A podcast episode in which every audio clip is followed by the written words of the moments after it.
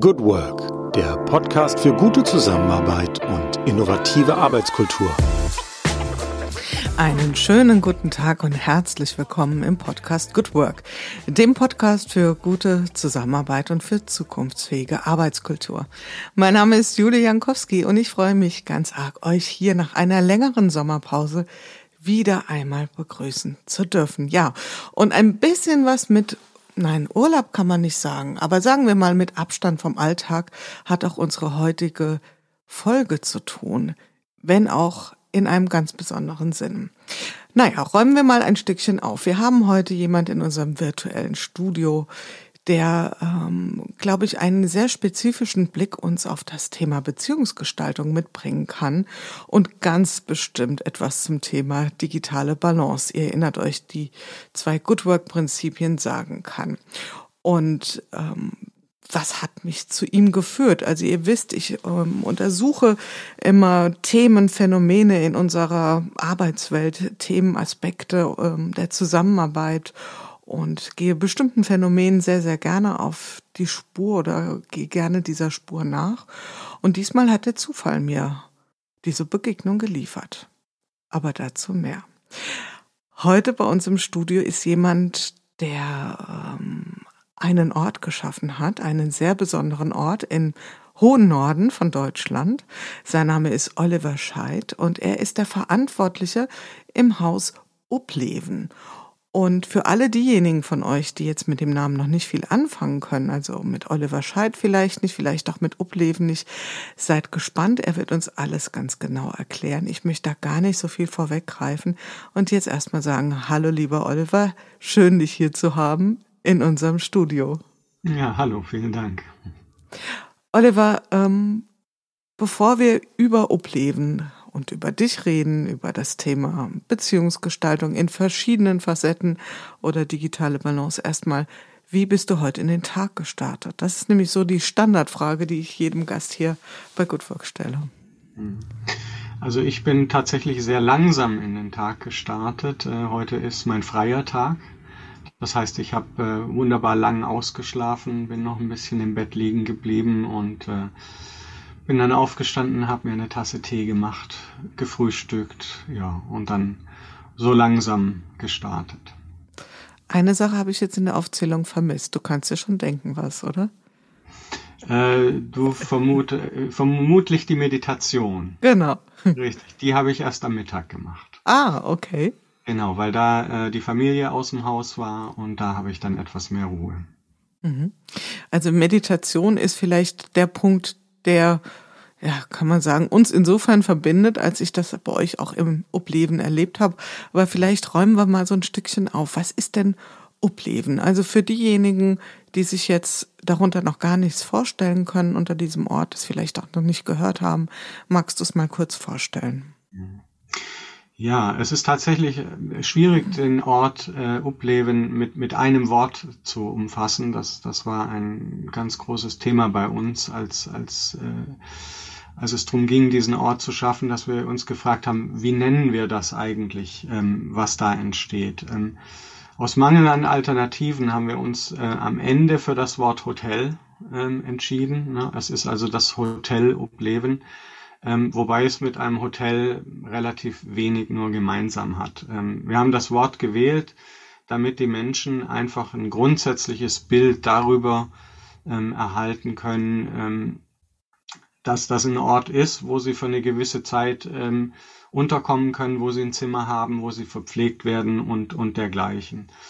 Ähm, tatsächlich hatte das Konzept zu diesem Haus für lange Zeit ähm, den Untertitel äh, Ein Kloster ohne Religion.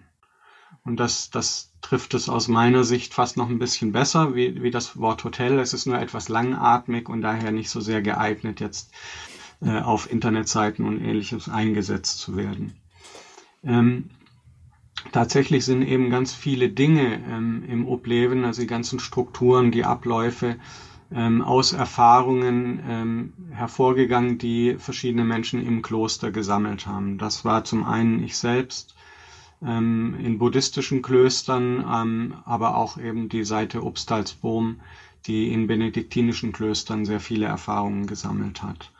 Und das alles haben wir zusammengenommen und eben ein Haus, ähm, einen Ort erschaffen, ähm, der die positiven Aspekte äh, aus Klöstern bestmöglich ähm, den Menschen zur Verfügung stellt, ohne aber eine bestimmte Religion in den Hintergrund zu stellen, ähm, so dass eben Menschen, die, die Berührungsängste haben oder einfach zumindest keinen Zugang haben zu, zu religiösen Themen, sagen können, dort habe ich trotzdem einen, einen geschützten Raum, einen, einen Ort, wo ich ähm, in die Stille gehen kann, ähm, wo ich klosterähnliche Strukturen kennenlernen kann, ohne mich aber mit, mit einer bestimmten Religion identifizieren zu müssen. Mhm. Und jetzt hast du an der Stelle schon ein paar Mal von wir gesprochen. Ähm, die Idee ist ja, so wie du das mir im Vorfeld geschildert hast, erstmal in deinem Kopf entstanden, ja, auf Basis deiner Erfahrung. Und du hast dich dann auf die Suche gemacht, denn es ist eine Sache, äh, eine Idee zu haben oder ein Konzept zu verfolgen oder auszugestalten und eine ganz andere ist dann auch wirklich ähm, zum Leben zu erwecken. Was ist dann ja. passiert? Also ähm, ich habe äh, im Jahr 2016 ähm, selber nach genau so einem Ort gesucht. Ähm, ich hatte das Bedürfnis nach einer kleinen Auszeit, wollte aber nicht in ein ähm, normales Hotel gehen und dort einfach so ein paar Wellness-Tage verbringen, sondern ich wollte eben schon ähm, Meditation dort durchführen und eben auch Menschen begegnen, ähm, die vielleicht in einer ähnlichen Situation einfach sind, die also äh, primär mal Stille suchen, ähm, vielleicht in irgendeiner Form Spiritualität äh, nachgehen und dergleichen. Und ähm, ich war damals ähm, sehr überrascht, dass ich äh, so einen Ort nicht gefunden habe. Ich habe ähm, nur Möglichkeiten gefunden, in verschiedene Klöster unterzukommen. Es gab Seminarhäuser, die auch angeboten haben, dass man als Einzelgast dorthin kommen könnte, aber eben nicht so einen Ort, ähm, der von sich selber sagt, äh, ich bin ein geschützter Raum, ich bin neutral, jeder darf kommen, ähm, egal in welchem Kenntnisstand, ähm, mit welchen Meditationserfahrungen, solange einfach nur das Bedürfnis nach, nach Rückzug da ist. Und ähm, ich bin damals dann eben ähm, für mich den einfachen Weg gegangen und bin einfach doch wieder in mein buddhistisches Kloster gegangen. Ähm, das, ne, für mich stand also ein Weg offen. Doch als ich zurückkam, ähm, blieb die Frage in mir hängen, was machen denn Menschen, ähm, denen dieser Weg aus irgendeinem Grund verbaut ist, die also aus irgendeinem Grund in ein Kloster nicht gehen können oder wollen. Und aus dieser Frage heraus ähm, entstand nach und nach der Gedanke, ähm, wie müsste denn so ein Ort aussehen? Wie könnte der gestaltet werden? Und daraus habe ich dann im Laufe von zwei Jahren äh, ein Konzept erarbeitet für ein solches Haus. Und ähm, nachdem das nach etwa zwei Jahren äh, fertiggestellt war für mich, ähm, habe ich, habe ich dieses Konzept drucken lassen ähm, und also es wurde, wurde schon eine dicke Broschüre, man könnte es fast schon ein kleines Buch nennen. Und dann habe ich angefangen, ähm, dieses Konzept ähm, im Grund an jeden zu schicken, der mir irgendwie eingefallen ist oder wo ich, wo ich mal über Namen drüber gestolpert bin, wo ich vielleicht was in der Zeitung gelesen habe. Also an jeden, von dem ich dachte, er könnte das in irgendeiner Form unterstützen. Natürlich ähm, war die primäre Idee, jemanden zu finden, der das finanziell unterstützen kann, weil mir klar war, ähm, dass das so die Grundvoraussetzung ist, dass es Geld brauchen wird. Aber ich habe auch durchaus nach Menschen Ausschau gehalten, die, die ihre Erfahrungen einbringen können, die vielleicht Tipps geben können, ähm, vielleicht so eine Art Mentor darstellen könnten oder ähnliches. Kommen wir vielleicht noch mal ganz kurz zurück. An welchem Startpunkt warst du damals? Denn ähm, ist es ja eine Sache zu sagen, ich würde gerne wahnsinnig, äh, ich würde wahnsinnig gerne mal Urlaub in einem schönen Hotel für Menschen mit Hunde machen. Ja? Und ich finde keins, aber es ist ja etwas ganz anderes zu sagen, okay, wenn es das nicht gibt, dann setze ich alles daran, dass es das gibt. Also dein Bedürfnis kann ich nachvollziehen, ähm, aber es braucht ja viel, viel mehr dafür zu sagen, ich schaffe so, so einen Ort, weil ich glaube, dass nicht nur ich das benötige oder gerne hätte oder das Bedürfnis nicht nur in mir ist, sondern auch in anderen und gleichzeitig gab es ja vielleicht auch ein, ein, eine Situation, ein Kontext, in dem du damals warst, wo du sagst, ich möchte etwas Neues gestalten. Hm. Gut, also ich ähm, war zu der Zeit ähm, selbstständig, also ich hatte ein, äh, eine Ein-Mann-Firma, also ich war die Firma äh, in Hamburg im IT-Bereich.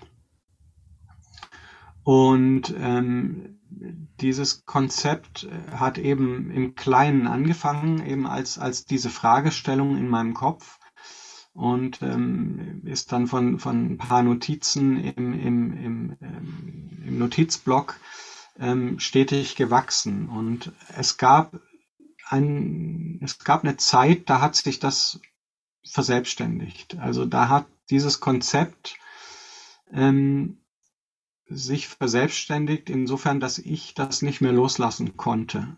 Wo ich einfach gemerkt habe, das hat mich jetzt so gepackt, wenn man so möchte, ähm, dass es gar nicht mehr in meiner Entscheidungsfreiheit liegt, zu sagen, ich mache das jetzt oder ich lasse das. Ich habe tatsächlich einige Male die Entscheidung getroffen, es zu lassen, weil ich dachte, es gibt noch andere Dinge, auf die ich mich konzentrieren muss und sowas ist ja durchaus auch zeitintensiv. Ähm, und ähm, das hat aber jedes Mal nicht funktioniert. Ich, ich, dieses Es sein lassen äh, hat nicht funktioniert und dann kam irgendwann nach langer Zeit äh, der Punkt, wo ich akzeptiert habe, ähm, dass mir diese Option einfach gar nicht äh, offen steht, sondern dass das ist, das ist, was ansteht, das, was meine Aufgabe ist. Und dann habe ich diese Aufgabe angenommen und ab da wurde es, wurde es etwas äh, sanfter. Da wurde der, die, der Weg nicht mehr ganz so holperig. Ja, und deswegen, ich hatte im Vorfeld auch schon gedacht, ähm, äh, es gibt noch ein fünf, es gibt ein erstes, zweites, drittes, viertes und ein fünftes Good Work Prinzip. Zwei haben wir genannt. Das fünfte lautet Denken in Möglichkeiten. Und das, was du jetzt so wunderbar beschrieben hast, ja, diese, diese Geburtsstunde de, des Gründens, ja, das sind ja Dinge, die wir ganz oft erleben, wenn wir große Projekte, Unternehmungen starten, ja, dass wir irgendwann nicht mehr so wirklich entscheiden, ob wir etwas tun wollen oder nicht, sondern es gibt gar nicht so wenn diese Option ist, nichts zu tun.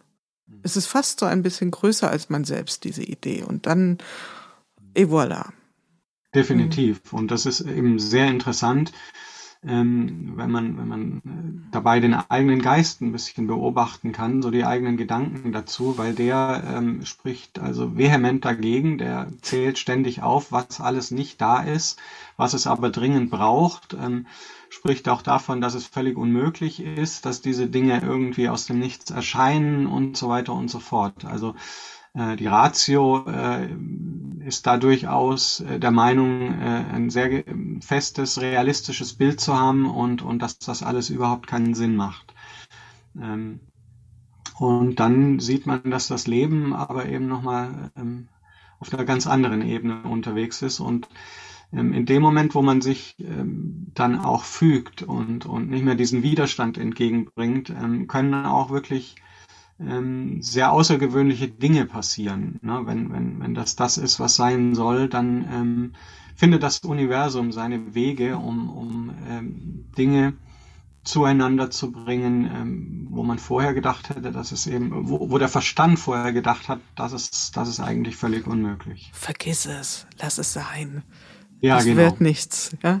Wie kannst du dir das nur anmaßen? Wie unrealistisch. Genau. Mhm. Und dann gab es diesen einen Mensch, und der hat mhm. das gesehen, was du vorhast und hat gesagt, finde ich gut. Vielleicht reden wir mal genau. darüber.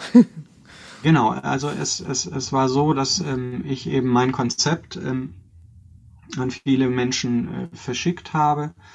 Und einer dieser Menschen war äh, Bodo Jansen den ich bis dahin selber gar nicht kannte. Ein, ein guter äh, Bekannter von mir, der wusste, welches Konzept ich entwickelt habe, der wusste etwas über Bodo Jansen, der hatte schon äh, Bücher von ihm gelesen und der erwähnte einmal mir gegenüber, ich soll dieses Konzept doch mal an Bodo Jansen schicken, weil der eben mit Hotels zu tun habe ähm, und äh, selber auch einen Weg gegangen war, der über ein Kloster geführt hat, also durchaus eine spirituelle Seite sozusagen habe. Und dann habe ich mich ganz kurz im Internet so ein bisschen informiert, wer Bodo Jansen ist und war eben auch der Meinung, dass ähm, das eine gute Idee sein könnte, mich an den zu wenden.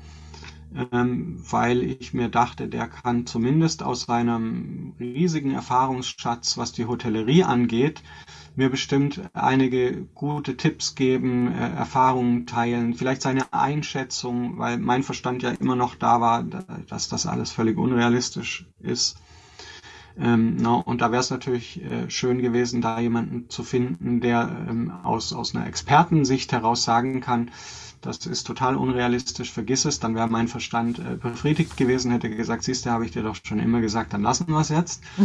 ähm, und, und ja, dann habe ich ihm das zugeschickt und was ich eben nicht wusste, war, ähm, dass es ein äh, Hotel gab, ein, das Hotel Deichgraf ähm, an der Nordseeküste in Bremen, ähm, das zu diesem Zeitpunkt schon geschlossen war, weil äh, Obstalsboom ähm, die Entscheidung getroffen hatte, dort kein normales klassisches Hotel weiterführen zu wollen. Das, das ähm, hatte sich dort an dem Standort nicht bewährt.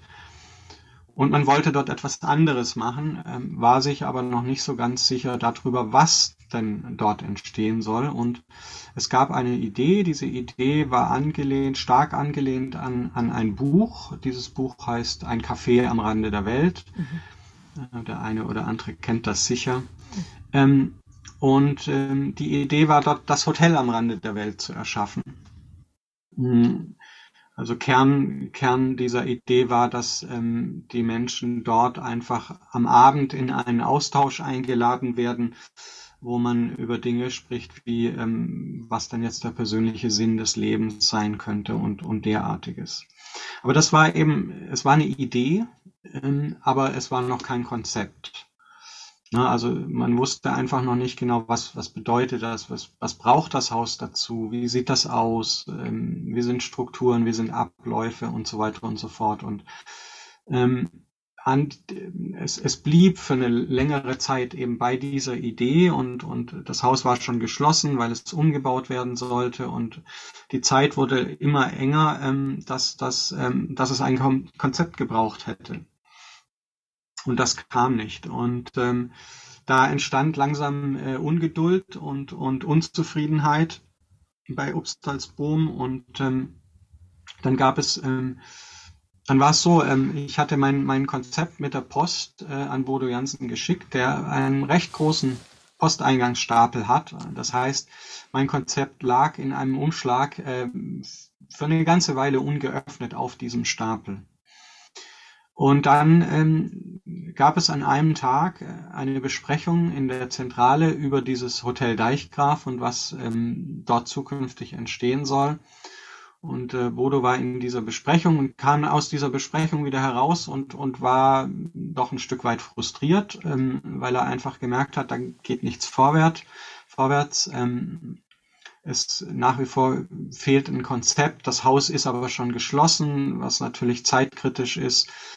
Und ähm, ja, mit, in dieser Stimmung ist er in sein Büro gelaufen und hat äh, in seinen Posteingangsstapel gegriffen und hat dort eben mein Konzept ähm, rausgezogen, hat es geöffnet, hat es gelesen und dann war das der Moment, wo er für sich gesagt hat, gut, da haben wir ja jetzt ein Konzept. ähm, ja, und ähm, dann ähm, war von dem Konzept wirklich sehr, sehr angetan, ähm, hat das ähm, in Obstwaldsboom-Kreisen sehr vielen Menschen zu lesen gegeben und irgendwann hat er dann auch mal Kontakt mit mir aufgenommen und dann ähm, bin ich ähm, hingefahren nach Emden, habe mich mit Bodo getroffen zu einem ersten Gespräch, wo wir uns mal so grundsätzlich ausgetauscht haben. Und dann sagte er, wir, wir wollten uns sowieso in zwei Wochen in diesem Hotel Deichgraf, das ja geschlossen ist, treffen. Wir, das heißt die Führungsebene von Obstalsboom. Wir wollten uns dort treffen und darüber sprechen, was, was, was äh, dort nun weiter geschehen soll. Und ja, dann hat er die Einladung ausgesprochen, dass ich dazukomme. Das habe ich gemacht. Und ab dem Zeitpunkt habe ich dann an allen diesen Treffen teilgenommen, habe eben mein Konzept äh, versucht bestmöglich ähm, darzustellen und zu erläutern und irgendwann ähm, ja war dann die Entscheidung da, dass wir das alle gemeinsam so auf den Weg bringen. Wenn du heute auf Obleben schaust, wie viel ist von deinem Ursprungskonzept wirklich Realität geworden? Ähm, sehr, sehr viel, sehr viel. Also ähm, es gibt kleinere Abweichungen in irgendwelchen eher oberflächlichen Dingen, aber das, worum es eigentlich in diesem Haus geht, das ist zu 100 Prozent äh, das geworden, was, was, ne, es ist ein geschützter Raum ähm, für Menschen, die, die das Bedürfnis haben, sich zurückzuziehen, ähm, die den Wunsch haben, mit sich selber in Kontakt zu kommen, ähm, mit sich selber quasi in einen Dialog zu treten, ähm, zu meditieren, egal ob sie das zum ersten Mal oder zum tausendsten Mal tun und, und all diese Dinge. Also das ist, das ist zu 100 Prozent genau das. Also so die, die Grundintention, die Grundmotivation, die, der Grundgeschmack von dem Ganzen ähm, ist, ist zu 100 Prozent da. In meinem Konzept waren ein paar Zahlen anders. Ähm, aber das, das sind wirklich eher oberflächliche Dinge. Mhm. Ich hatte es ja eingangs gesagt, also ich selbst kann ich ja jetzt auch sagen, ich glaube, ich habe es auch schon mal so ein bisschen durchblicken lassen. Ich selbst war zu Gast bei euch. Also ich wollte mir das wirklich äh, nach dem Gespräch mit Bodo, ich glaube, er war im Frühjahr oder im Sommer 2020 hier zu Gast bei Good Work und hat natürlich auch von Upleben gesprochen. Also er hat es erwähnt, weil Obleben, das kann man vielleicht auch sagen, wurde ja quasi unmittelbar vor Corona eröffnet und musste dann auch gleich wieder in den Schlaf zurückgehen, äh, was ja auch sicherlich ein, ein, sagen wir mal eine herausfordernde Entwicklung auch nochmal war oder eine Dynamik. Auf jeden Fall war ich jetzt vor paar Wochen äh, für ein Wochenende bei euch oder für ein paar Tage und da haben mich so ein paar Elemente angesprungen, gerade so eingangs schon erwähnt, zum Thema Beziehungsgestaltung, die ja doch spätestens an der Stelle einem das Gefühl geben, okay, hier läuft wirklich was ganz anders, als wir das sonst von Hotels kennen. Also das fängt ja schon mal damit an, dass ich glaube, die meisten Mitarbeitenden bei euch ähm, nicht unbedingt aus dem Bereich Hotellerie kommen. Ja, richtig. Also in der Küche haben wir natürlich ausgebildete mhm. Köche, ähm, da muss ich sagen, zum Glück. Zum Glück, also, ja. Und sehr gute, Menschen, kann man sagen. Wenn solche Menschen wie ich in der Küche stehen würden beim Kochen, dann würde das Abstriche geben. Ähm, nein, aber alle anderen im Team ähm, sind tatsächlich jetzt keine Menschen, die irgendwie klassische Hotellerie gelernt haben oder, oder dort irgendwie jahrelang gearbeitet haben. Also der eine oder andere hat vielleicht als Student mal ähm, im Restaurant gejobbt oder so, aber es ist eben niemand, der jetzt eine klassische Hotellaufbahn irgendwie hinter sich gebracht hätte.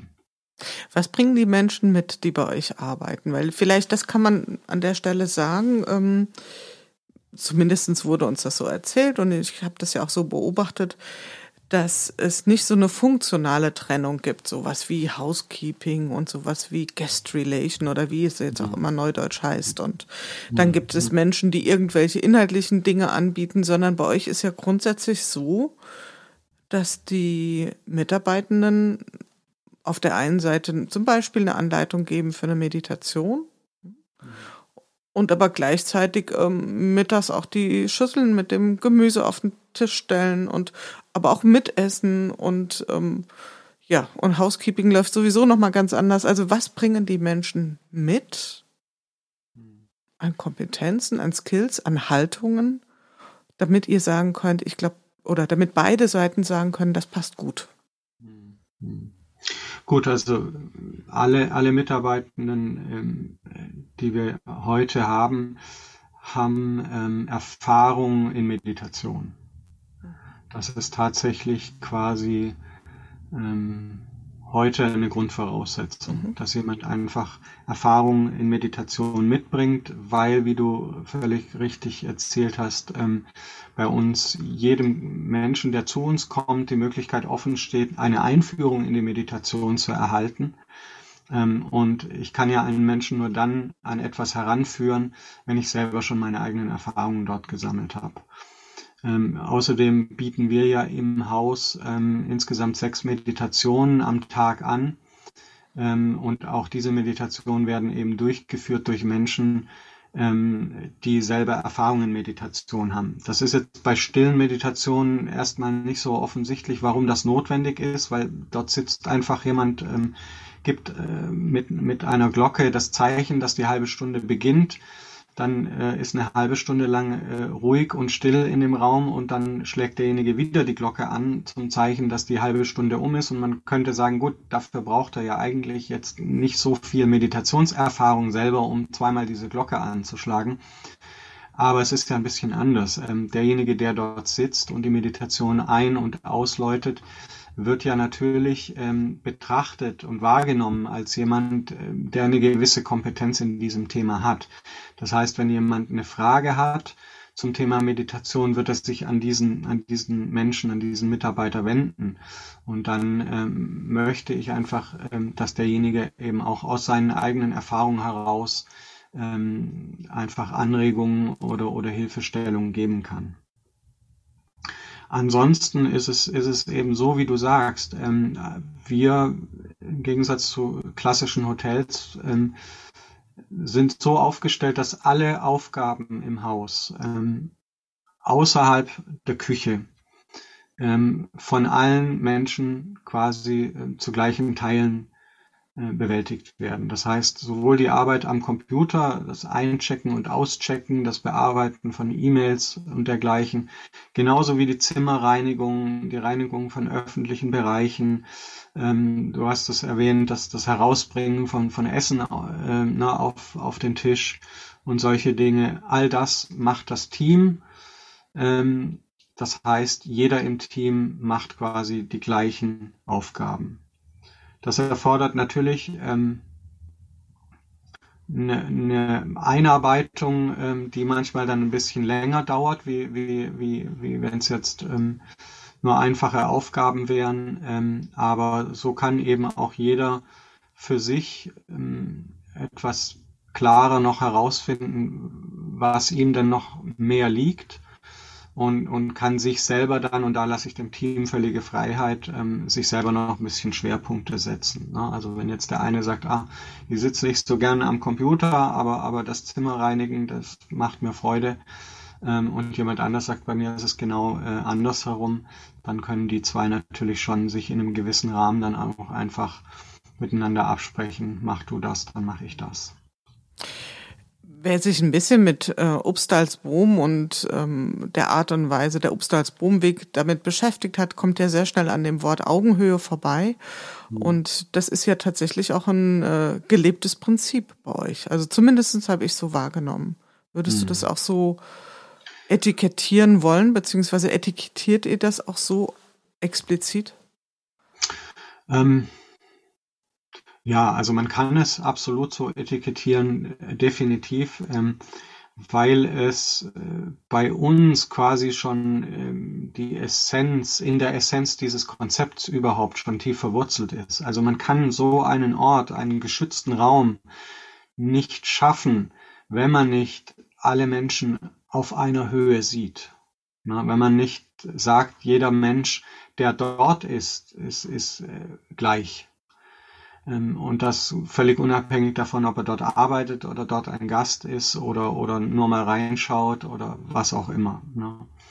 Ähm, das ist, das ist aus meiner Sicht ein Grundprinzip, wenn man, wenn man einen echten geschützten Raum erschaffen will, weil ähm, erst in dem Moment, wo ich mich ähm, als gleichwertig betrachtet sehe, habe ich das Gefühl, jetzt bin ich, jetzt bin ich geschützt. Auch nochmal ein spannender Aspekt, dass das Thema Schutz und Augenhöhe, ne, das miteinander zu koppeln. Und du hast es schon erwähnt, ähm, ich würde gerne das Beziehungsgefüge jetzt auch um den Gast erweitern wollen, denn das ist ja auch eine ganz spezifische Art, wie ihr in Kontakt mit euren Gästen tretet und beziehungsweise wie ihr euer Verhältnis zueinander ähm, rahmt. Ja, es ist ja nicht das Gefühl von ich bin zu Gast irgendwo und werde komplett umsorgt. Also es ist schon eine, eine Gastfreundschaft da, klar, aber ich bin Teil von einem Ganzen, wenn ich dorthin komme, mit eben den Dingen, die dazugehören. Vielleicht magst du das auch nochmal kurz so erläutern, wie das aussieht und was eure Annahmen dazu waren. Also für mich ist es ähm, essentiell, dass wir einfach die Menschen, die zu uns kommen, ausschließlich als das betrachten, dass es Menschen sind.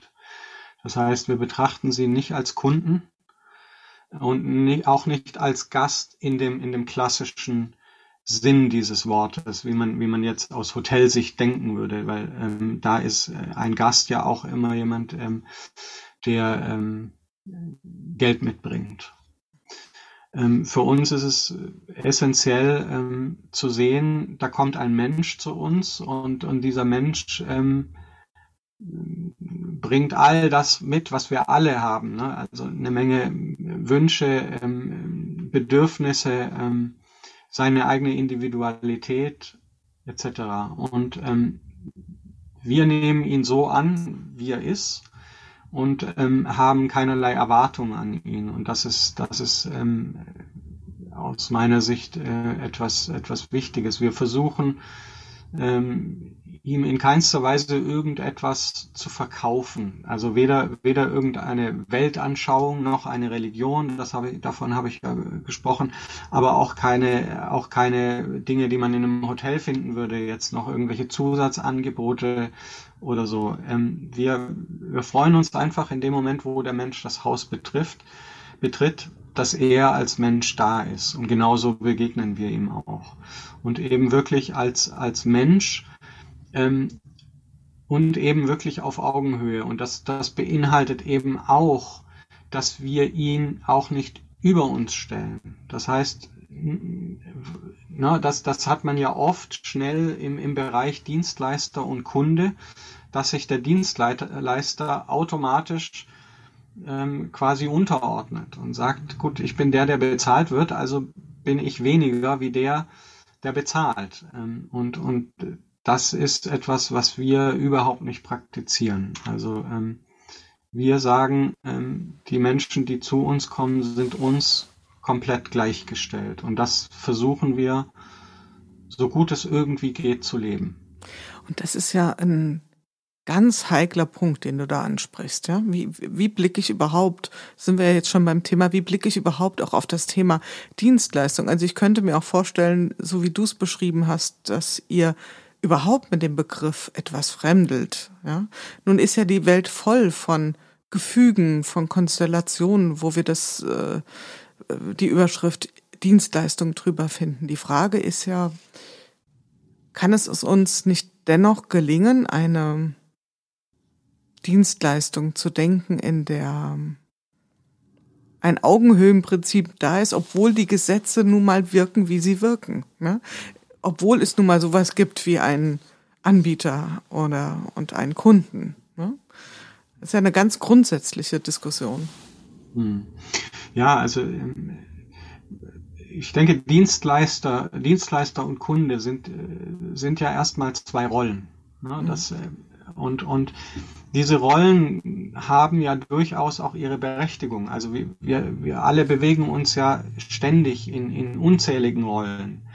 Und ähm, diese Rollen geben uns gewisse Strukturen, äh, die geben uns eine gewisse Sicherheit, wie wir uns überhaupt in der Welt bewegen können, wie wir uns gegenüber ähm, anderen verhalten, ähm, so, so dass wir deren Erwartungen ähm, treffen, aber eben auch unsere eigenen ähm, von dem her ist es, ist es aus meiner Sicht völlig legitim, ähm, Rollen anzunehmen und, und, und auch diese Rollen als gewisse äh, Maßstäbe zu nehmen, die, die unser Verhalten bestimmen. Aber man sollte einfach nicht vergessen, dass es eben reine Rollen sind.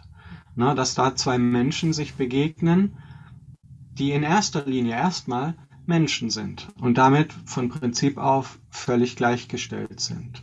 Und darüber kann man dann gerne in eine Rolle schlüpfen und auch sehen, dass der andere auch in seine Rolle schlüpft und, und damit man damit man Bezugsrahmen hat, damit man versteht, ähm, wie verhalten wir uns jetzt äh, gegenüber, dass es für beide irgendwie der Situation gemäß auch passt.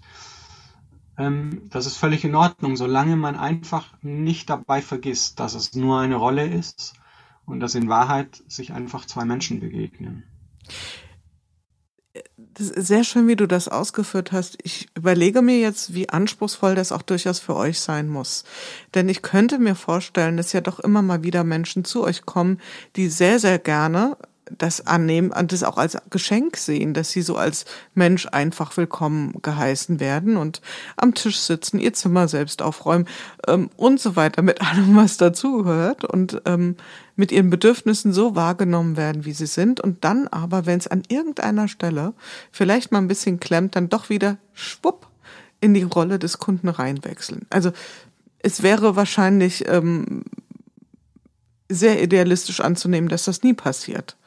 Und die Frage ist, wie, wie geht ihr damit um? Ja, also wenn, ja, also wenn diese abrupten Rollenwechsel geschehen. Ja? Hm. Ähm, also so wie du es geschildert hast, kommt es tatsächlich selten oder noch gar nie vor, sondern es ist eher tatsächlich Menschen haben manchmal am Anfang die Schwierigkeit, ähm, aus dieser Rolle rauszugehen. Ich, ich bin jetzt hier zahlender Gast und das hier ist das Hotel und die Angestellten haben doch gefälligst äh, das zu tun, was, was, was ich so möchte. Ähm, was dort einfach enorm hilfreich ist, das ist das, worüber wir vorhin schon gesprochen haben, ähm, das ist, dass äh, die Mitarbeitenden, die ähm, diese Menschen begrüßen und hauptsächlich in Kontakt sind, eben keine gelernten Hotelkräfte sind. Das heißt, sie haben sich diese Haltung des Dienstleisters, des, des, des sich Bückens, ähm, des, des Erfüllens von Wünschen gar nicht so sehr aneignen können, gar nicht so sehr angewöhnen können, ähm, und, und haben da zum Glück das, das gesunde Selbstvertrauen, indem ich sie natürlich auch immer wieder bestärke, ähm, das ähm, ein Stück weit abprallen zu lassen und, und einfach nicht, also ne, es braucht ja immer, dass beide Seiten ihre Rolle spielen. Mhm. Und äh, wenn nun einer mit einer bestimmten Rolle dieses Haus betritt und der Gegenüber ist nicht bereit, in die andere korrespondierende Rolle zu gehen, dann können zwei Dinge passieren. Das eine ist, er selber merkt in dem Moment, ich bin in einer Rolle drin, die passt hier nicht und er lässt sie fallen. Oder aber er wird auf, um es einfach zu sagen, er wird stinksauer. Mhm. Ne? Weil eben er äh, an seiner Rolle festhält, oftmals einfach aus einer inneren Unsicherheit heraus. So, was soll ich, wer bin ich denn ohne, ohne diese Rolle? Dann weiß ich gar nicht, wie ich mich verhalten soll. Ich, ich weiß nicht, wer ich bin. Ähm, und dann und dann könnte er eben ähm, einfach in, in, in eine starke Anti-Haltung gehen, was sich dann eben darin äußern würde, dass er dass er wirklich ähm, ja sauer wird und und wahrscheinlich dann auch relativ schnell geht. Mhm. Das kommt aber sehr sehr selten vor, also wirklich sehr selten, weil ähm, es tatsächlich ein Grundbedürfnis von allen uns Menschen ist, ähm, als echter Mensch wahrgenommen zu werden und nicht als Rolle. Das ist etwas, was wir alle als sehr, sehr entspannend erleben. Wenn wir an einen Ort kommen und wir merken, ich muss dort in keine Rolle reinschlüpfen. Ich muss mir nicht irgendeine Jacke anziehen, die nicht ich bin, sondern ich kann mich dort einfach wirklich so zeigen und so geben, wie ich bin. Ähm, und und das, das, das ist das, was viele sehr schnell im Obleben als, als sehr natürlich und entspannend und erholsam erleben. Deswegen ähm, kommt das kommt das wirklich selten vor und eben das, was du so angesprochen hast, dass dass jemand das äh, für eine gewisse Weile äh, gewisse Weile genießt und dann aber so ein kleiner Aufhänger kommt, wo er dann doch wieder da rein das, das erleben wir tatsächlich nicht. Ähm, also ich wüsste zumindest mhm. keinen mhm. Fall, weil ähm, wenn man es erstmal ein, zwei Tage lang wirklich äh, gespürt hat, wie, wie, gut einem das tut, wenn, wenn die Begegnung auf, von Mensch zu Mensch stattfindet und man in keine Rolle reinschlüpfen will und, und äh, auch nicht muss, also auch nicht vom anderen in eine Rolle reingepresst wird, ähm, dann, dann ähm, bekommt man einfach eine andere Haltung und dann lässt man auch mal, wenn man mal ähm, na, wenn, wenn irgendwas nicht ganz so ist, wie, wie es jetzt den eigenen Vorstellungen entspricht, lässt man auch einfach mal fünf gerade sein. Ich, also ich habe dir jetzt sehr äh, gespannt und gebannt zugehört und ähm, auch wenn das Wort vielleicht in eine, in eine komische Schublade fällt, aber ich finde, dass auch gerade Menschen, die in einer dedizierten Dienstleistung sind, sich darüber, über diese Vorstellung, was du eben sagtest, ähm, dass das viel zu wenig Platz hat. Diese hm. Entlastung, wenn ich als Mensch wahrgenommen werde, wenn ich einfach mal die Rolle vergesse. Das hm. hat ja, und das ist genau das Gegenteil von einer Respektlosigkeit ist, sondern im Gegenteil. Hm. Deswegen fand ja. ich das jetzt auch gerade für Menschen, die vielleicht in einer dedizierten Dienstleistungsumgebung ähm, sind, äh, sich darüber doch hinreichend Gedanken machen sollten. Von daher sehr, sehr spannend. Und vielleicht kommen wir mal so ein bisschen zu dem, was erlebst du, mit welchem Gepäck kommen Menschen an? Also wir müssen ja uns ja auch mal die Perspektive desjenigen einnehmen, der oder die bei euch ähm, Zeit verbringt. Ähm, ihr würdet bewusst nicht von Urlaub sprechen, das trifft es, glaube ich, auch überhaupt nicht. Gleichzeitig Nein. ist es ja so, dass die Menschen, die zu euch kommen, sich irgendwie aus ihrem Alltag eine, einen Freiraum mhm. Nehmen müssen. Also ganz banal gesprochen, also die Angestellten müssen sich nun mal Urlaub nehmen, ja. Also die mhm. müssen sich Tage reservieren aus ihrem Alltag und da findet ja auch so eine gewisse ja, Abwägung statt, womit verbringe ich meine freie Zeit und ähm, Menschen landen ja nicht zufällig bei euch. Ähm, mit welchen Vorstellungen kommen die? Was bekommst du damit? Mit welchen Sehnsüchten, Wünschen, wenn man das so paraphrasieren kann, kommen die zu Obleben? Also grundsätzlich lässt sich, lässt sich sagen, dass die allermeisten Menschen, ähm, die zu uns kommen, an einen Punkt gekommen sind, wo sie aus verschiedensten Gründen sagen, ich brauche jetzt ein paar Tage für mich alleine. Ich brauche ein paar Tage, in denen ich einmal nicht für andere da bin, nicht für irgendwelche Aufgaben da bin, sondern Tage, in denen ich mich ausschließlich mir selber und oftmals auch einer bestimmten Thematik, einer bestimmten Frage zuwenden kann. Ähm, also oft kommen Menschen zu uns, die so ein bisschen an einem ja, Scheitelpunkt des Lebens angekommen sind, wo sie, wo sie spüren, ich sollte mir mal Gedanken drüber machen, laufe ich weiterhin in die Richtung, in die ich gerade gehe, oder, oder soll ich zukünftig in eine andere Richtung gehen? Ob das jetzt beruflich ist, ob das privat ist, das können partnerschaftliche Fragen sein und so weiter und so fort. Aber das ist schon etwas, was wir oft haben, dass Menschen sagen, ähm, ich, ich habe ein großes Thema, mit diesem Thema fühle ich einfach, dass die Zeit ist reif, mich mit diesem Thema wirklich auseinanderzusetzen. Aber dafür brauche ich eben eine Umgebung, die, die still ist, ne? die, die mich nicht ablenkt, sondern das fördert, äh, dass ich mich, dass ich mich oftmals auch dem stelle, weil das sind eben auch oft Themen oder, oder Themenkomplexe, die, die natürlich auch ähm, unangenehme ähm, Dinge mit sich bringen.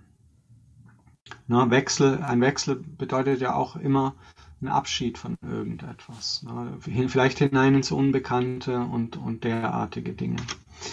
Ähm, dann gibt es durchaus auch ähm, Menschen, die zu uns kommen, ähm, so ein bisschen mit dieser Aussage, ich interessiere mich schon lange für das Thema Meditation und wusste irgendwie noch nie so, wie gehe ich da ran. Ähm, und, und dann finden sie auf irgendwelchen Wegen unser Haus und sagen, oh, das ist doch ein geeigneter Ort, um mal in dieses Thema Meditation einzusteigen. Ähm, ich erlebe es oft, dass das so ein bisschen die Oberfläche ist und sich drunter dann so im, manchmal erst im Verlauf des Aufenthalts dann zeigt, dass das andere, was ich schon angesprochen habe, vielleicht auch gerade da ist, nur gar nicht so bewusst an der Oberfläche war, nämlich dass es da doch auch ein Thema gibt, was darauf wartet, bearbeitet zu werden. Na, aber das, das, das sind so, ähm, das sind diese zwei Gruppen und dann, und dann gibt es natürlich auch noch Menschen, die schon seit geraumer Zeit einfach ähm, eine Art spirituellen Weg gehen, die eben immer wieder ähm, auf Meditationsretreats gehen und so ähnliches. Die finden natürlich in unserem Haus einen, einen neutralen Ort, wo sie einfach hinkommen können, äh, an Meditationen teilnehmen, so wie sie das möchten und eben Menschen finden, äh, mit denen sie sich austauschen können und, und dort irgendwo auf einer Wellenlänge dann auch liegen. Jetzt hast du es ein paar Mal ähm, explizit nicht nur erwähnt, sondern auch beschrieben. Wenn du so einen Satz hättest zur Erklärung von der Wirkweise von Meditation, wie würde der lauten? Ist wahrscheinlich sehr schwierig, aber was würdest du sagen? Die Wirkweise von der Meditation. Ähm, also Meditation schafft einen inneren Raum und in, in diesem inneren Raum habe ich die Möglichkeit, mir selber zu begegnen und mir dann auch selber zuzuhören. Auf eine andere Art, wie das normalerweise der Fall ist, wenn ich einfach nur meinen wildplappernden Gedanken zuhöre, die, die mir ständig durch den Kopf rauschen. Ähm, ich kann mir dort in, nochmal in einer ganz anderen Tiefe zuhören. Das heißt, ähm, ich kann, ich kann auch meinen intuitiven Kräften zuhören, ich kann meinen Gefühlen zuhören, etc. Ähm, also es gibt, es gibt verschiedene Motivationen für, für Meditation und, und keine davon ist besser oder schlechter als die andere. Es ist, es ist schon eine individuelle Sache, aber grundsätzlich ähm, würde ich sagen, was, was Meditation eben in jedem Fall macht, solange man, sofern man sie zumindest mal eine gewisse Dauer betreibt, ist einfach, ähm, man kommt mit sich selbst ähm, wieder enger in Kontakt mit sich selbst und nicht nur mit seinen, wie du eben so schön sagtest, laut plappernden Gedanken. Mhm. Genau.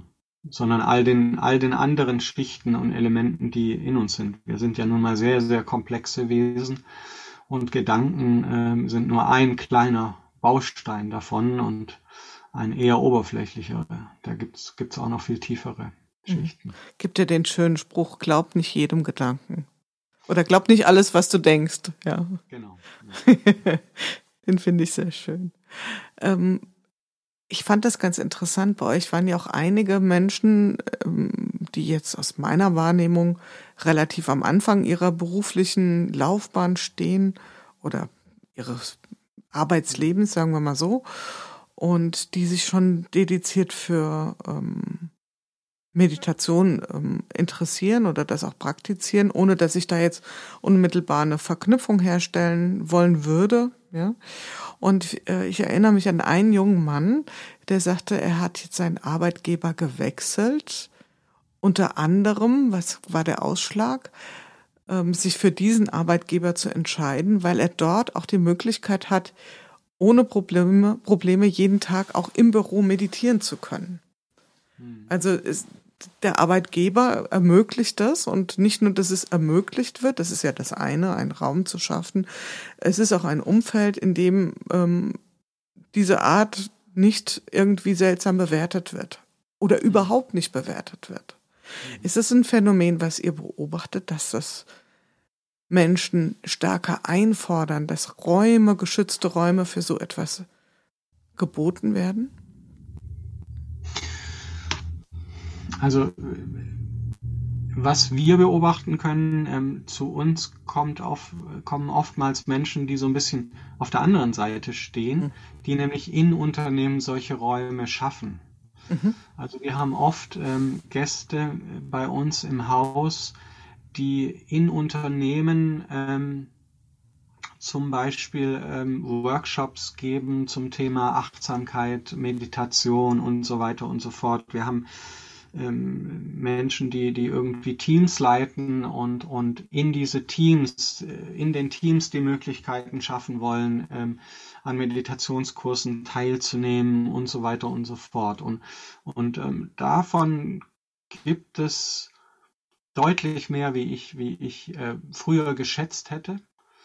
Also habe ich schon das Gefühl, dass da ähm, vielleicht momentan noch ein bisschen noch so ein bisschen im Verborgenen äh, sich doch sehr viel tut. Ähm, äh, ich glaube, ähm, vieles davon kommt noch nicht so äh, an die Öffentlichkeit. Das, also ich habe zumindest das Gefühl, dass das in vielen Unternehmen so eher so ja rein intern, ne, so ein kleines Angebot, das, das, das läuft halt so intern, da tritt man jetzt nicht großartig nach außen. Ich glaube, das eine oder andere Unternehmen hat vielleicht sogar so ein bisschen Bedenken, das nach außen zu tragen. Ähm, na, wir, na, wir, wir ähm, fördern jetzt Meditation oder so. Das passt vielleicht bei einigen Unternehmen nicht so in das, in das klassische Unternehmensbild, was sie bis dahin äh, abgegeben haben. Aber es passiert, glaube ich, so im Hintergrund doch, doch vermehrt.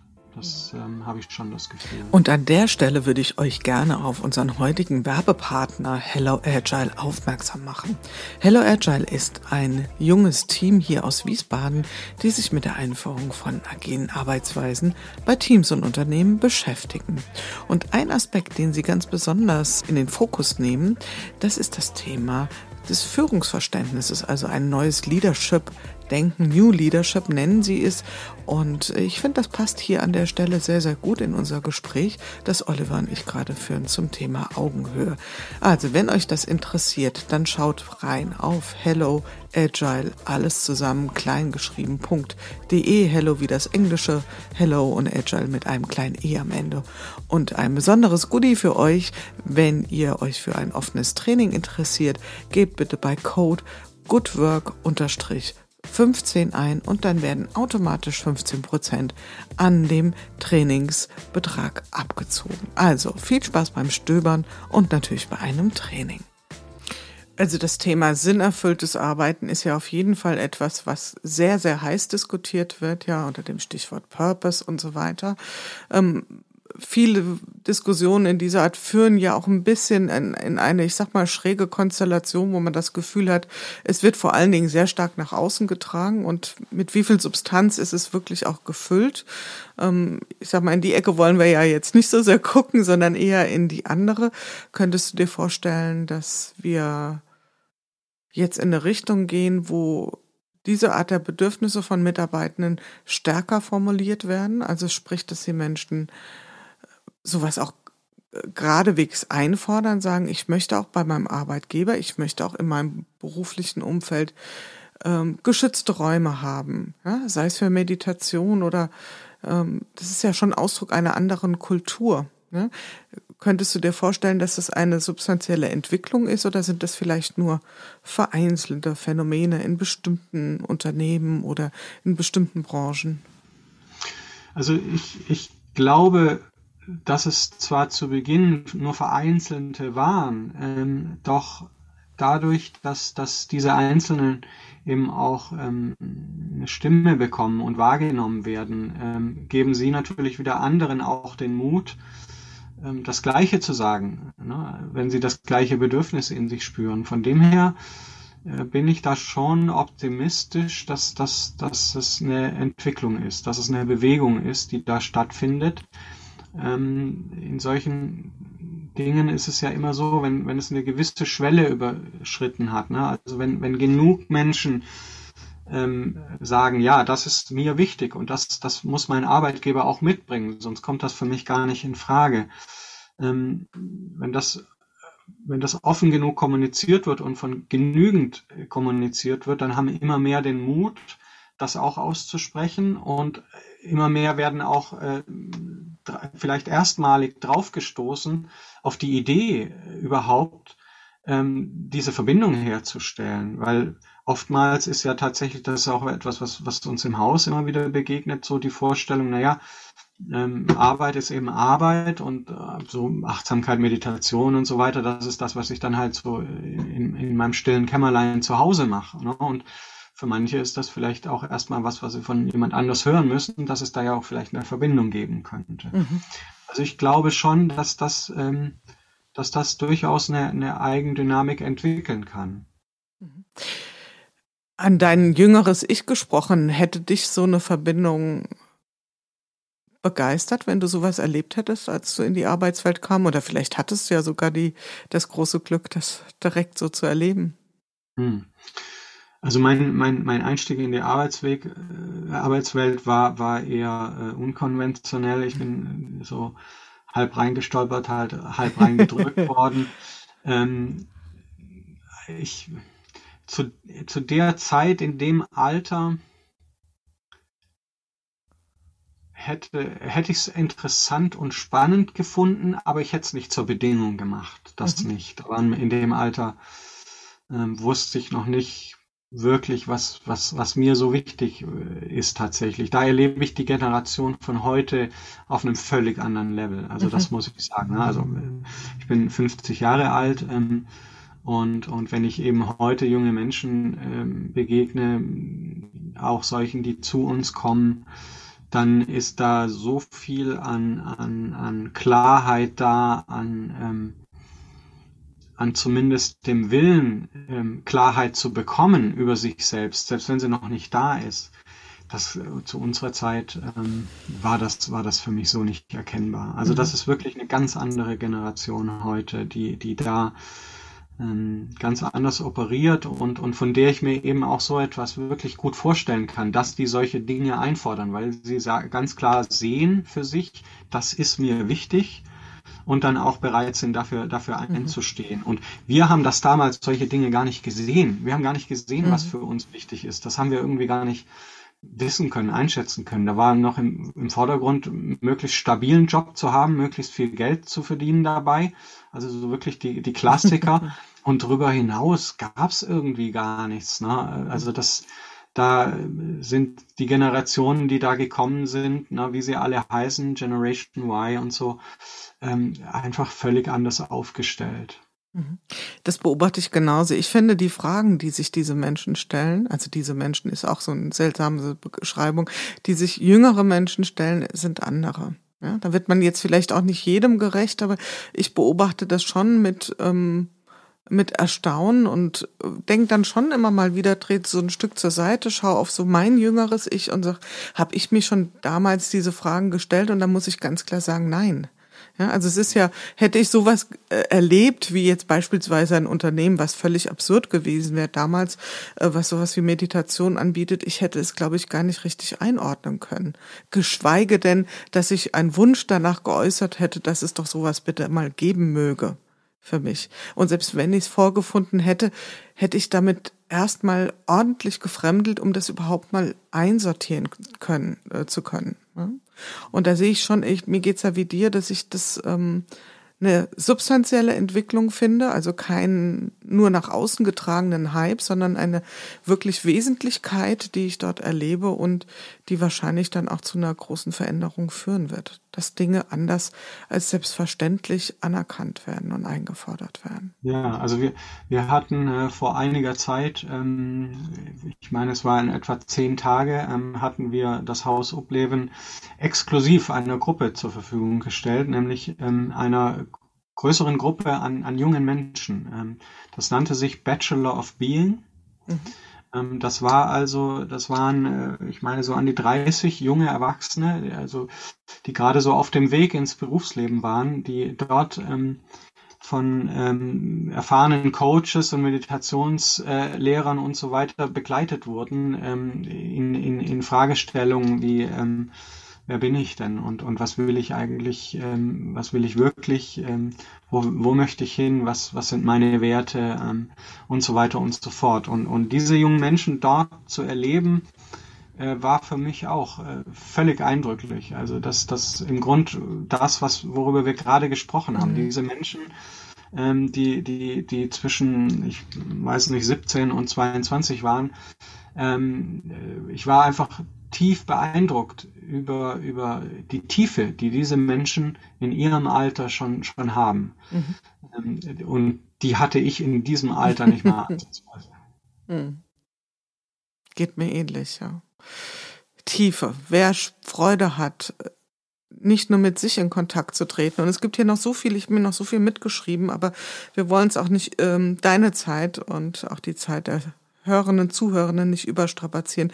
Ein Stichwort habe ich mir noch aufgeschrieben. Ähm, ganz oft hast du gesagt, die Menschen, die zu euch kommen, suchen Stille, suchen Kontakt zu sich und gleichzeitig seid ihr auch eine Begegnungsstätte. Also es ist ja ähm, quasi eine gute Balance zwischen beiden zu halten. Also was ähm, bringt dir so ein Inkredenzien mit, damit die Menschen genau für sich liegt ja natürlicherweise in ihrer Verantwortung, aber vielleicht kann man von der Rahmung auch etwas tun, damit sie genau eine gute Balance finden aus, ich nehme eine Zeit für mich, um mit mir in Kontakt zu kommen, in Stille, aber auch Begegnung mit Menschen, die vielleicht sich mit ähnlichen Themen beschäftigen. Ne? Gut, also wir haben zum einen ähm, sind dort ähm, im Haus eben die Angebote der Meditation. Wenn du in Meditation sitzt, ist das wirklich die Manifestation der Stille. Ähm, wir alle essen gemeinsam, also alle drei Mahlzeiten am Tag werden gemeinsam ähm, eingenommen. Das heißt, da hat man die beste Möglichkeit für einen Austausch, der sich dann oft auch noch lange nach den Mahlzeiten ähm, weiterführt. Ähm, darüber hinaus ist es dann auch noch so, dass, ähm, dass in jedem Zimmer ähm, der Gast ähm, ein, ein Band vorfindet, ein rotes Band, äh, dass er sich ähm, umbinden kann. Und wenn er ähm, dieses rote Band trägt, dann ist das das Signal an alle anderen Menschen im Haus, dass sich dieser Mensch momentan im Schweigen befindet, dass er also nicht angesprochen werden möchte und auch selber nicht sprechen wird. Und äh, über, über diese, über diese, sage ich mal, drei Pfeiler kann nun jeder zu jeder Zeit für sich äh, frei seinem Gefühl nach entscheiden, ähm, was suche ich jetzt? Suche ich jetzt die Stille? Gehe ich in eine Meditation, um, um wirklich dort still zu sein? Binde ich mir ein Schweigeband um, um wirklich ähm, jegliche Kommunikation mit anderen zu unterbinden, um nur noch mit mir selbst zu kommunizieren? Oder gehe ich ähm, beim Essen wirklich aktiv ähm, in die Gespräche hinein, suche mir Menschen, die mit meinen Themen vielleicht auch schon Berührungspunkte hatten oder ähnliches. Mhm. Aber da am Ende trägt natürlich jeder die Eigenverantwortung, mhm. insofern, dass er in sich einfach äh, hineinspüren muss und spüren muss, was ist jetzt das, wonach es in mir ruft, nach Stille oder nach dem Austausch mit einem anderen Menschen. Was ich selbst beobachtet habe, dass er auch ein bestimmtes Konzept der Ästhetik verfolgt. Ja, also die Räume sind sehr reduziert, und gleichzeitig auf eine wunderbare Art und Weise einladend. Ne? Also es muss ja auch kein Widerspruch sein. Ich denke beispielsweise an die Bibliothek oder an den Leseraum, ja, mit diesen riesigen Fensterfronten direkt aufs Meer und ähm, direkt auf die Nordsee und direkt äh, in die freie Natur und wunderschön gestaltet, ohne dass so viel gestaltet ist. Also es ist ja nicht viel da, was das Auge irgendwie ablenkt oder inspiriert. Also ist das auch nochmal so ein Punkt, wo ihr viel Hirnschmalz reingesteckt habt? Also ist das so ein bisschen, trägt das deine Handschrift oder hat da Bodo auch nochmal Ideen oder das Team rund um Bodo reingebracht oder was waren vielleicht da nochmal so die Überlegungen? Da, da haben wir tatsächlich alle unsere, unsere Ideen eingebracht. Ähm, ähm, da steckt so ein bisschen so der Zen-Geist auch mhm. drin, ne? so einfache, klare Strukturen, äh, aber sehr reduziert ähm, was eben ähm, ein wichtiger Punkt einfach bei all diesen Überlegungen ist, äh, ist möglichst wenig Ablenkung zu schaffen. Ne? Also möglichst wenig Füllefanz, was das Auge beschäftigt halten kann, sondern wirklich alles möglichst klar und einfach, weil uns das dann, ähm, wenn es uns nicht ablenkt, wieder mehr auf uns selbst reflektieren kann. Mhm. Wir sind so langsam am Ende unseres Gesprächs. Ich greife noch mal kurz die Bibliothek auf. Ähm, die ist gut bestückt mit tollen, äh, äh, mit toller Literatur. Also da muss man sich gar nicht so viel mitnehmen. Also man findet wunderbare Dinge dort vor. Was liest du? Gibt es etwas, ähm, was du mit unseren hörenden, Zuhörenden teilen wollen würdest? Also wir haben ja schon mal das Café am Rande der Welt, also das kommt auf jeden Fall schon mal äh, als kleine Literaturhinweis äh, in die Shownotes, aber vielleicht hast du auch was ganz Persönliches oder vielleicht auch einen hm. Podcast, was auch immer. Gut, also ähm, als an Büchern ähm, fällt mir tatsächlich spontan ein Buch ein, was vor vielen, vielen, vielen Jahren ähm, so ein bisschen mein Einstieg in eine, in eine komplett andere Richtung war, was, was, wenn man so möchte, meinem Leben eine andere Richtung gegeben hat. Und das war ein Buch von Eckhart Tolle, das heißt Jetzt. Ähm, und ich habe dieses Buch damals gelesen.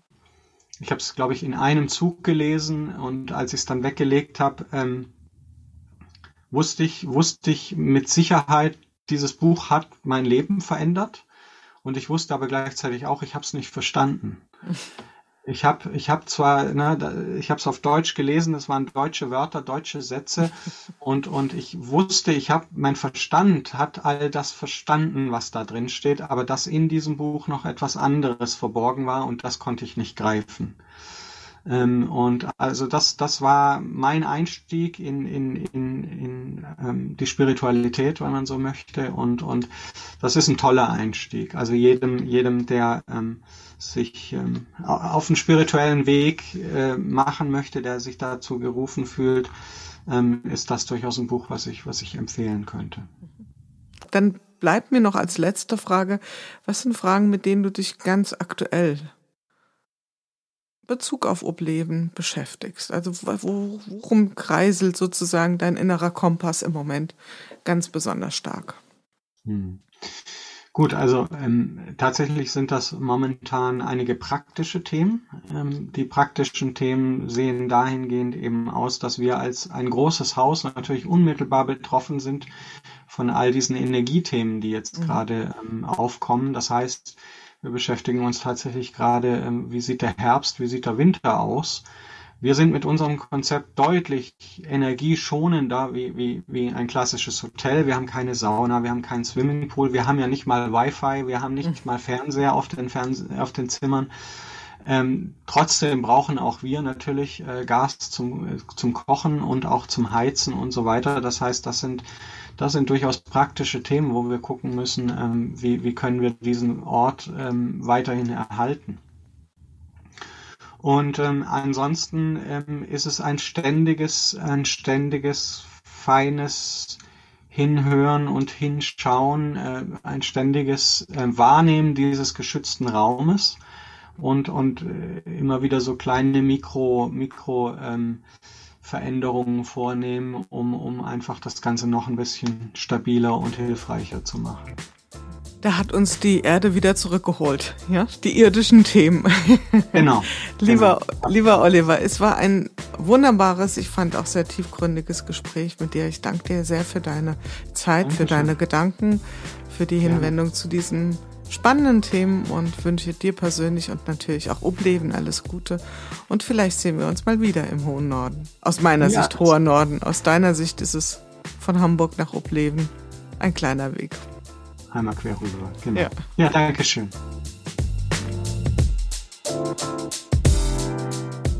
Ja, das war's wieder im Podcast Good Work in unserem Good Work Salon. Wenn euch die Art der Gespräche gefallen, wenn ihr Freude daran habt, etwas tiefer in die Themen einzutauchen, spannende Geschichten zu hören und Transformationserfahrungen live mitzuerleben, dann schaltet ein, hinterlasst ein Abonnement.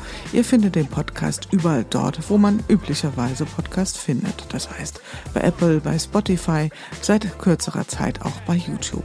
Ich freue mich auf jeden Fall, wenn ihr wieder einschaltet und freue mich auch über Nachrichten auf allen möglichen Kanälen von euch. Und bis dahin, passt gut auf euch auf. Eure Jule Jankowski.